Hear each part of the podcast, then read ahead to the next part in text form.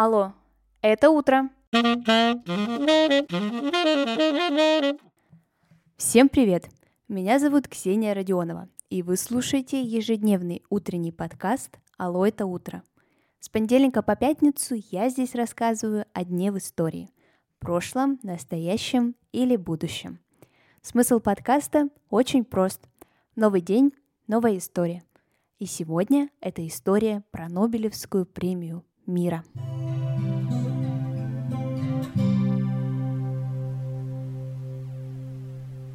17 октября 1979 года мать Тереза стала лауреатом Нобелевской премии мира за ее работу по оказанию помощи страдающему человечеству.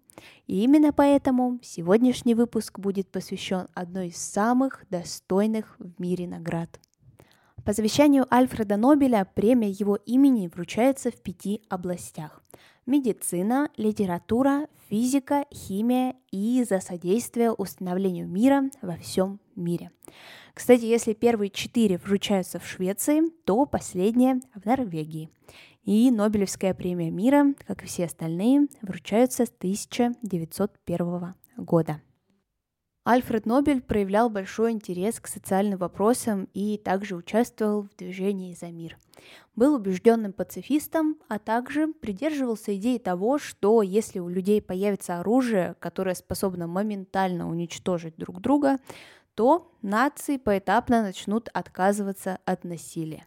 Ведь никому же не нужно, чтобы человечество раз и исчезло. Но, к сожалению, появление такого оружия не остановило человечество от жажды насилия.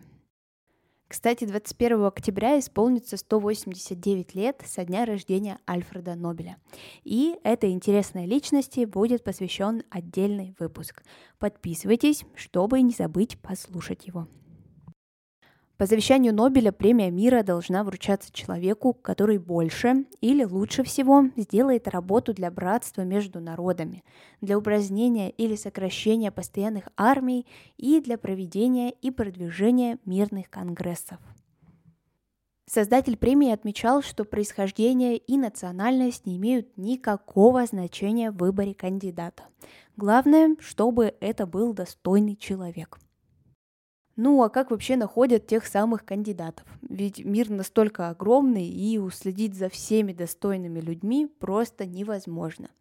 Но оказывается все очень даже просто – Существует специальная система, в которой кандидатов могут выдвигать члены национальных парламентов и правительств из разных стран, члены международных судов, ректоры университетов, профессора социальных наук, философии, истории, права и теологии, ну и другие научные деятели а также предлагать участников могут те люди, кто уже получил Нобелевскую премию мира, и другие члены и советники Нобелевского комитета, причем как бывшие, так и настоящие.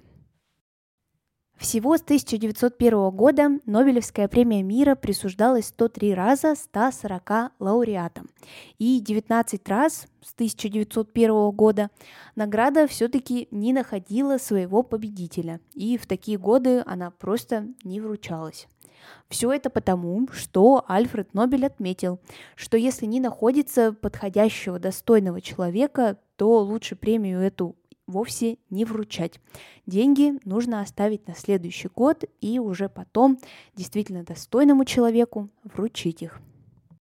Вообще получить награду могут не только отдельные лица, но и организации.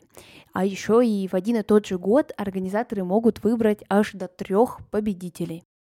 Например, несколько дней назад была вручена Нобелевская премия мира 2022 года, и лауреатами стали белорусский правозащитник Олесь Беляцкий, украинская правозащитная организация Центр гражданских свобод и российское международное историко-просветительское правозащитное и благотворительное общество «Мемориал». Эти лауреаты премии мира представляют гражданское общество в своих странах. Они на протяжении многих лет продвигали право критиковать власть и защищать основные права граждан.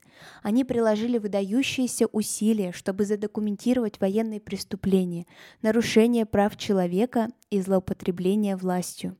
Вместе они демонстрируют важность гражданского общества для мира и демократии. Самая юная лауреатка премии мира за все годы – это Малала Юзуфзай, правозащитница и борец за право образования женщин во всем мире. На момент вручения премии ей было всего лишь 17 лет. А вот самым взрослым лауреатом стал сэр Джозеф Ротблад за усилия, направленные на снижение роли ядерного оружия в международной политике и в долгосрочной перспективе за запрещение этого вида оружия. Ему на момент вручения премии было 87 лет. Из 110 личных премий 18 было вручено женщинам. Например, в прошлом году награду разделили между собой филиппино-американская журналистка Мария Ресса и российский журналист Дмитрий Муратов за их усилия по защите свободы слова, которая является необходимым условием демократии и прочного мира. Сегодняшний выпуск подошел к концу. Спасибо, что вы его прослушали. Обязательно оцените и расскажите друзьям. Так больше людей узнают о подкасте «Алло, это утро». А еще подписывайтесь на мой ТикТок. Я его тут решила возродить. Там я тоже рассказываю интересные факты. Ну, меня можно там не только слышать, но еще и видеть. Хорошего дня и до скорых встреч.